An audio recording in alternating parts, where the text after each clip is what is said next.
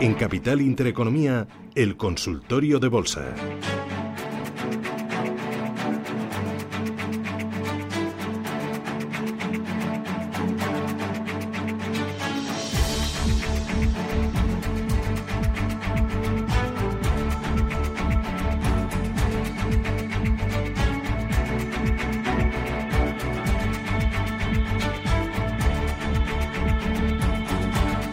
Consultorio de bolsa con todos ustedes 915331851 o 609224716. Nos puede preguntar por grandes y por pequeños valores, por Biosearch si lo tiene en cartera y por eh, títulos que cotizan en el mercado americano en el Eurostock 50. Hoy responde Eduardo Bicho, que es analista independiente. Eduardo, ¿qué tal? Buenos días. Muy buenos días, Susana. ¿Qué tal? ¿Estás en casa? ¿Estás en la oficina? ¿Cómo, cómo lo estás haciendo estos días? Bueno, de momento seguimos con el teletrabajo, pero, pero bien, aquí al pie del cañón y siguiendo los mercados muy de cerca. Muy bien. Eh, oye, antes de nada, eh, lo de BioSearch, eh, ¿tú aconsejarías ir a la OPA de cabeza? Eh, la verdad es que no dispongo de muchos datos eh, con respecto a, a, la operación, pero por lo que he leído un poco a grandes rasgos, sí que creo que sería una buena, una buena opción, la verdad. Uh -huh. Oye, ¿y el mercado español, el IBEX, cómo lo estás viendo? Bueno, eh, sin duda se nota cierta debilidad, sobre todo el, peor comportamiento relativo que estamos viendo con respecto al resto de índices y no solo de americanos, que seguimos viendo como marcan máximos históricos día tras día, sino con el propio Eurostox 50, que vemos que ya está en niveles pre-COVID, cotizando en niveles que no veíamos desde febrero de, del año pasado y en cambio el US 35 apenas está en la recuperación del 50-55% de toda la caída que experimentó en el mes de marzo.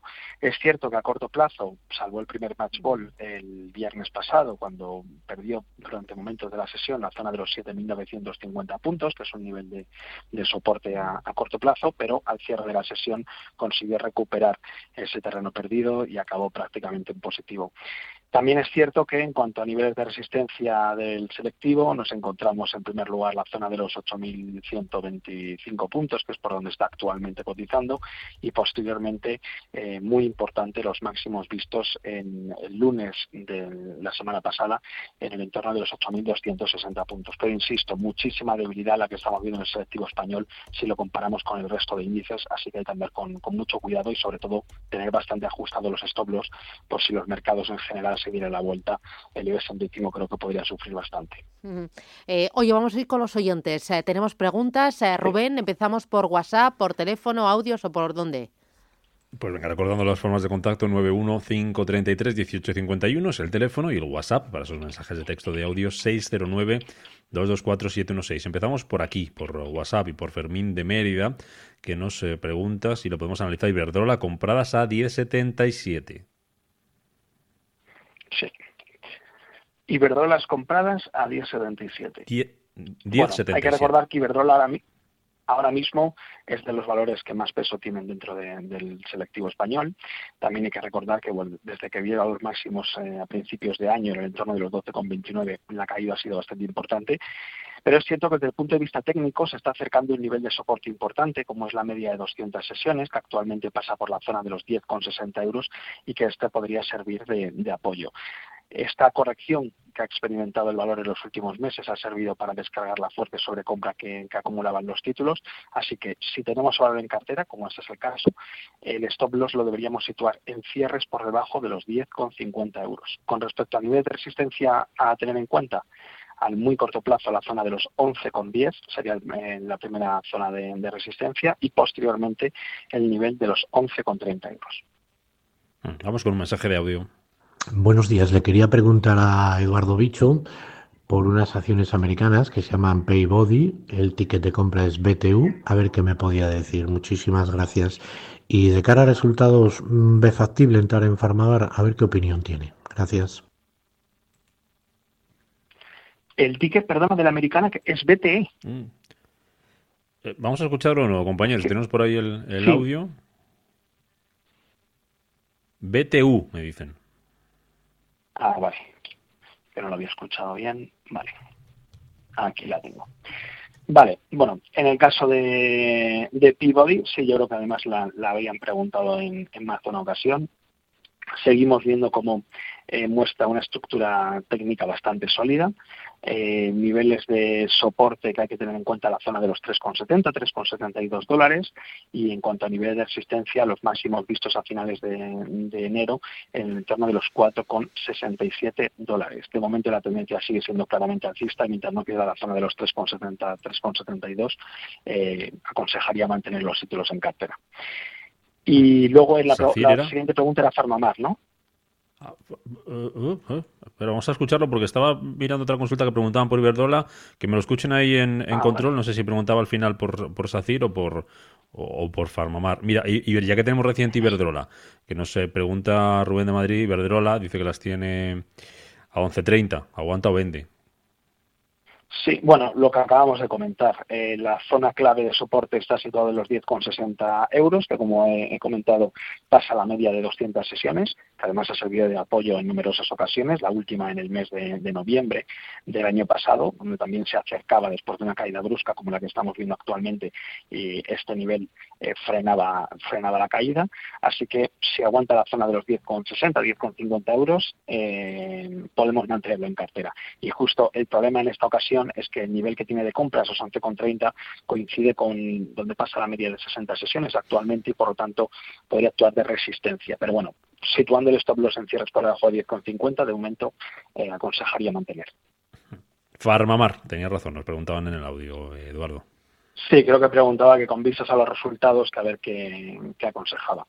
Bueno, en el caso de Farmamar es cierto que desde el punto de vista técnico eh, la situación, el escenario técnico sigue siendo claramente alcista, sobre todo después de ese hueco alcista dejado el pasado 26 de enero en el entorno entre los 98 y 88 euros y además es una zona por la que pasan las medias tanto de 60 como de 200 sesiones. Así que aquel que tenga valor en cartera con vistas a medio plazo, mientras no pierda la zona de los 88 euros, la estructura técnica sigue siendo claramente alcista. Pero también es cierto que aquel que esté esperando en tomar posiciones en este momento, aconsejaría mm, ser cauteloso, sobre todo porque el stop loss lo vamos a tener que poner bastante alejado, por lo que el riesgo que vamos a asumir es excesivo, teniendo en cuenta sobre todo que eh, a corto plazo el primer objetivo lo situamos en los 128, 129 euros, eh, que es el siguiente nivel de resistencia. Por lo tanto, en estos niveles entrar el ratio, el binomio rentabilidad-riesgo no merecería mucho la pena. Así que si lo tenemos en cartera podemos mantenerlo, pero si estamos esperando para tomar posiciones,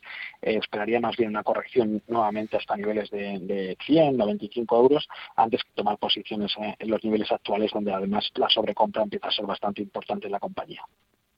Vete mirando dos compañías, Repsol y Técnicas Reunidas que nos pregunta Pablo de Madrid, eh, dice qué objetivo eh, le ves, alcista, le ves con sus posibles soportes de medio plazo, Repsol y Técnicas Reunidas, en lo que vamos escuchando un mensaje de audio.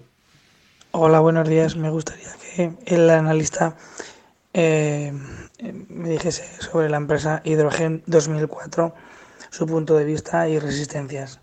gracias, buenos días. David de Zaragoza. Hidrogen 2004, no sé si la conoces.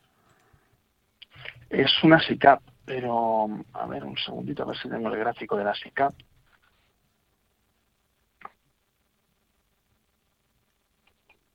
Sí, me parece aquí, sí, como hidrógeno.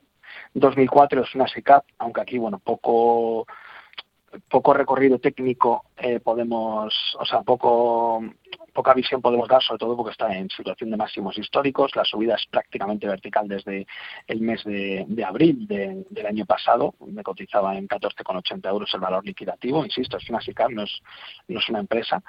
Y, y, ahora mismo está en 20,20, así que poco más que añadir porque, porque no tengo ningún dato sobre qué valores tiene la SICAP ni nada más, así que no, puedo aportar mucho más valor a esta consulta. Pues vamos con los anteriores que Técnicas Reunidas. Así es. Bueno, pues eh, son dos valores que me gustan, que ya lo he comentado en este espacio en más de una ocasión y que lo están haciendo realmente bien, sobre todo a raíz de esta última subida experimentada por el precio del crudo hasta el entorno de los 60 dólares por barril. En el caso de Repsol estamos viendo cómo está en un momento clave, sobre todo porque se enfrenta ante una resistencia como es la zona de los 8,99, 9 euros, que está intentando actualmente superar. Y en el caso de superar esa zona de los 9 euros, creo que el objetivo técnico podría estar incluso un 10% por, por encima. O sea, podríamos ver una subida adicional de un 10% del, del, precio de las acciones. Así que eh, Repsol mmm, me gusta bastante. Vamos a esperar a ver si en la sesión de hoy, mañana, consigue cerrar por encima de los 9 euros. Pero en el caso de ser así, eh, insisto que nos daría señal de compra desde el punto de vista técnico. Y en el caso de técnicas reunidas, bueno, pues un poco con el, mismo trasfondo de, de, del precio del crudo, que sin duda es lo que ha propiciado el alza en, los títulos de la compañía en, los últimos meses, esa fuerte recuperación desde que vira los mínimos eh, el año pasado en el entorno de los 6,57 euros, la subida ha sido de más del 100%, y ahora mismo el objetivo técnico eh, que le daría se sitúa en torno a los 14, 14,10 euros. Esto supone una subida pues aproximadamente de un 12, un 13% desde los niveles actuales. Así que sin duda son dos valores que, sí que me gustan, que además creo que están bastante penalizados por el mercado debido al sector en el que se encuentran y que sí que los tendría en cartera a corto plazo ya que creo que, que lo pueden hacer bien y que sobre todo todavía tienen potencial de revalorización. Al teléfono está Marian. ¿Qué tal, Marian? Buenos días. Eh, hola, buenos días. Eh, por favor, ¿me puede decir el analista um, comentarme sobre G General Electric eh, del mercado americano y también una que tiene iniciales PTON, Peloton Interactive? Y muchas gracias. Ver, ¿Puedo repetirlas? Sí, GE, que es General Electric, ¿Sí? y la otra PTON. PTON, vale. Bueno, buscándote. Gracias, Marian, por llamarnos. Vale, adiós. Eh, Eduardo, te voy buscando yo si quieres esta, lo que le decimos algo de General Electric a, a Marian. Vale. Bueno, en el caso de General Electric estamos viendo cómo está inmersa en un canal lateral eh, cuya base estaría situado en los 10,47, 10,50 dólares y los niveles de asistencia estaría situado pues en torno a los niveles actuales, esa zona de los 11,75, 11,78 dólares.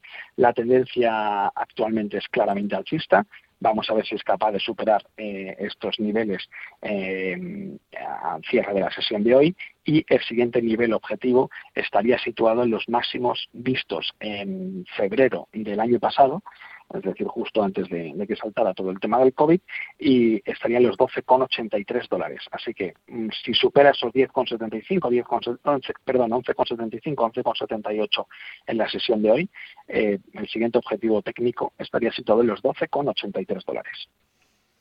La otra es Peloton Interactive, eh, PTON, como nos decía Marian.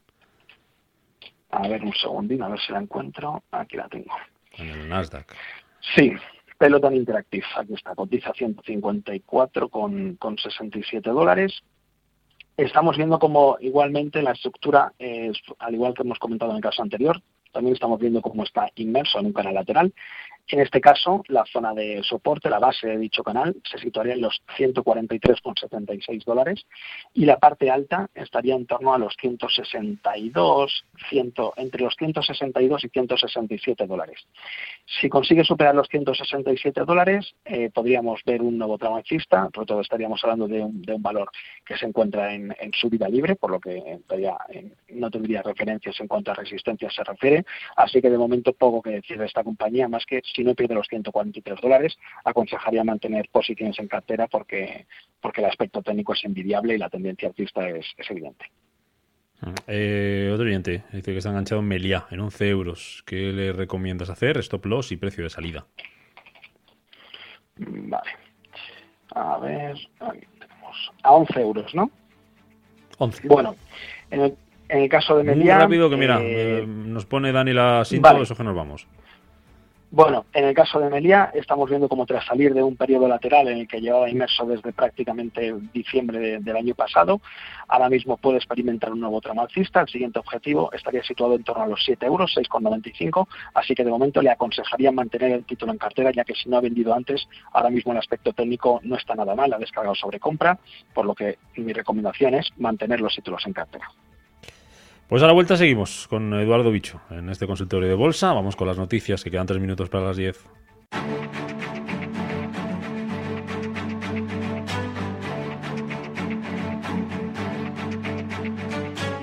En Capital Intereconomía, el consultorio de bolsa.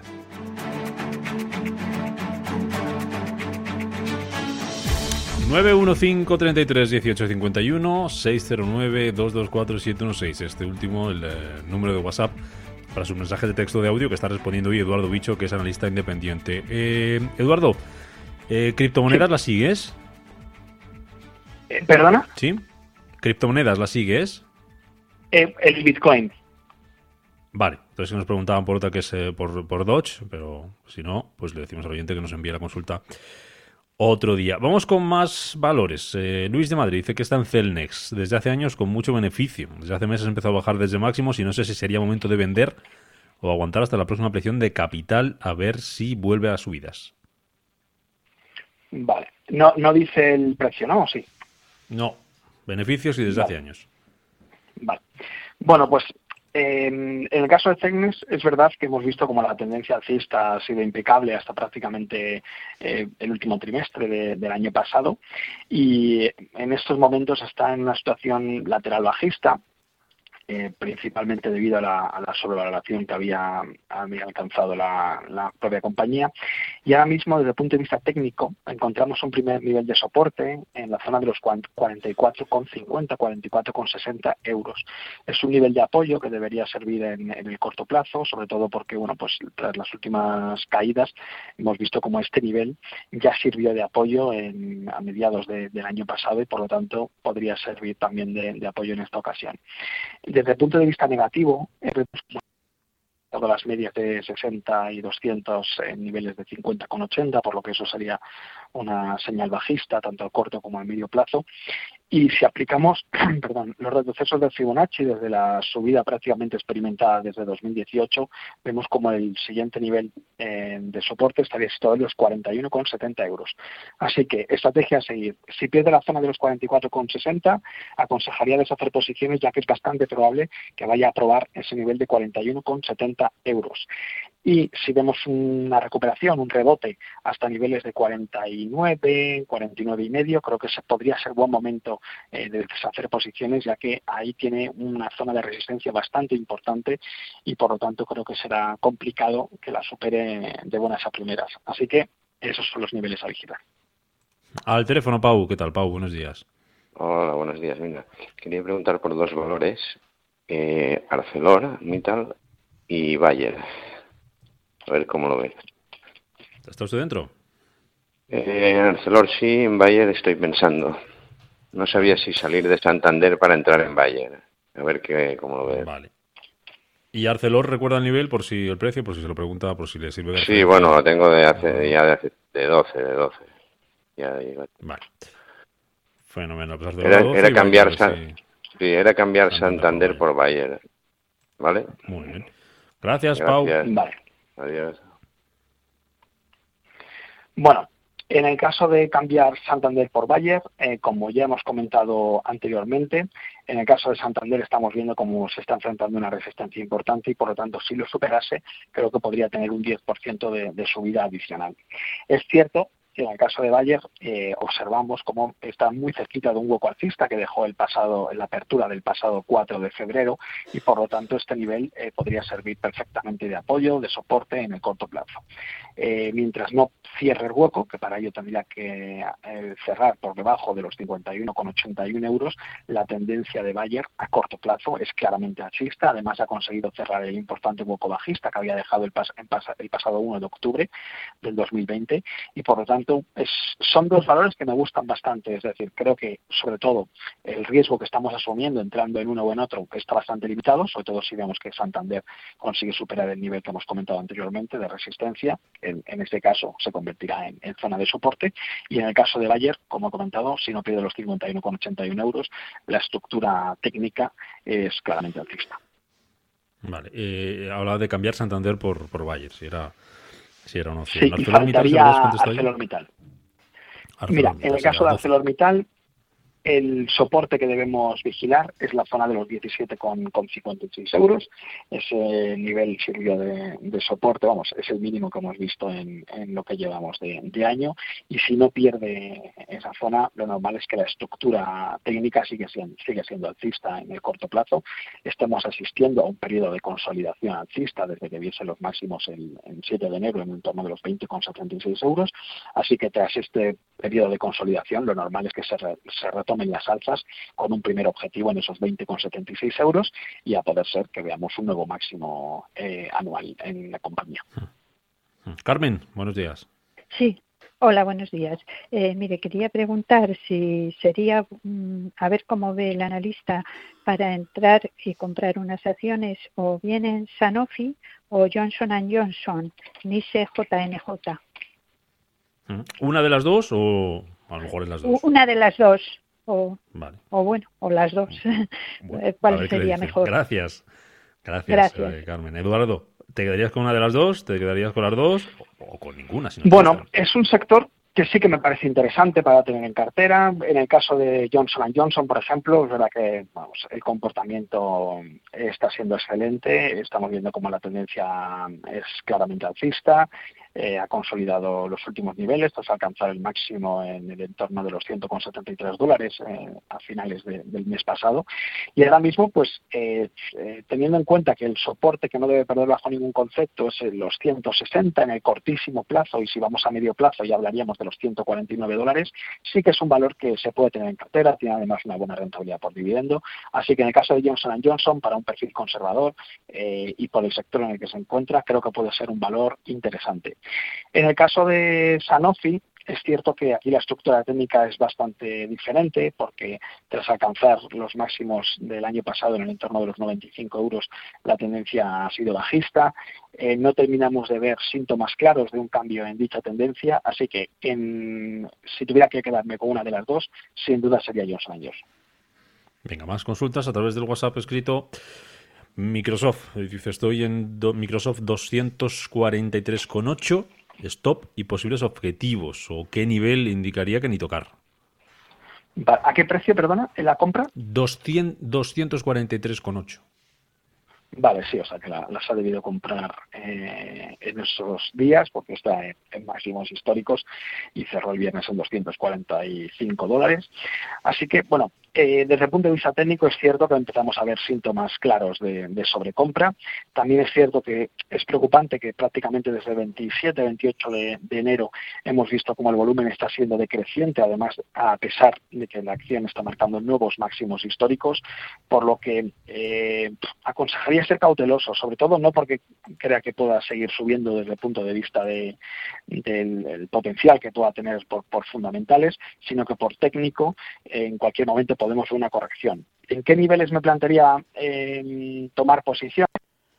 Eh, pues si se acercase a niveles de entre los 228 y 222 dólares, es decir, si viéramos una corrección desde los niveles actuales. Pero, insisto, eh, por los principales indicadores técnicos nos muestran una sobrecompra excesiva, un volumen que no está acompañando el movimiento y, por lo tanto, creo que es arriesgado tener eh, tenerla a los niveles actuales porque hay mucho más a perder que a ganar, desde mi punto de vista. Aunque, insisto, está en situación de libre, por lo que no tenemos referencias. Mm, José Antonio, buenos días. Hola, buenos días. Quería hacerle una cosa. Un valor americano. Sí. Eh, ticker es ASRT. ¿Sí? ¿Me oye? Sí, sí, sí, le oímos. Sí. ASRT. De Pomet, ¿no? A ver cómo, cómo lo ven. Muy bien. Asertio, Gracias. Asertio Holdings, ¿es, no? Ah, pues sí. Ha salido a mí. ¿Cuál es el, cuál es el ticker? Ah, vale. ASRT y el valor que me sale aquí es Acertio Holdings Inc. Vale, es pues una farmacéutica americana. Ah, sí, Asertio Therapeutics, vale. Hablamos de lo mismo, lo que pasa es que el nombre de la matriz es otro, es el de... Vale, pues bueno, lo, tenemos a, a 1,14 dólares, ¿no, Eduardo? Ahí está, sí, así es. Vale, fenomenal, gracias. Eduardo. Bueno, eh, sin duda, eh, ya sabemos cómo se mueven este tipo de valores eh, que cotizan en este sector. Eh, hemos visto cómo tras la fuerte subida experimentada por el valor desde a principios de, de febrero el volumen se ha disparado de negociar de media por debajo de, 20 millones de acciones ha tenido días de negociar por encima de los 80 millones. Así que mucho cuidado con este tipo de valores, sobre todo porque debido a la alta volatilidad en la que está inmersa en el, en el momento actual, pues lógicamente es complicado el poner un stop loss, porque si ponemos un stop loss para si pierde un 2%, pues que probablemente lo haga en la primera media hora de la sesión de hoy. Así que desde ese punto de vista, que todo el mundo tenga claro de que es arriesgado si, no si ponemos un stop loss ajustado. Eh, desde el punto de vista técnico, bueno, hemos visto como la superación de los 0,72 euros eh, sin duda ha cambiado la tendencia de tanto de corto como de medio, de medio plazo. Tras alcanzar niveles de 1,44 está inmerso en un proceso correctivo en el cual lleva tres sesiones y muy atentos al soporte en primer lugar de 1,01 ya que aplicando los retrocesos de Fibonacci que aquí suelen funcionar bastante bien cuando son subidas tan verticales, el primer nivel de soporte sería 1,01 y posteriormente los 0,88 dólares. Así que de momento estructura claramente alcista y vamos a ver si aguanta o bien el 61 1,8% de Fibonacci o bien el 50%. Si lo aguanta, lo normal es que vuelva a probarlo el 1,44 y en el caso de superarlo, sí que podríamos pensar en niveles ya por encima incluso de los 2 dólares por título. Eh, Eduardo Bicho, gracias como siempre. Hasta la próxima. Muchísimas gracias a vosotros.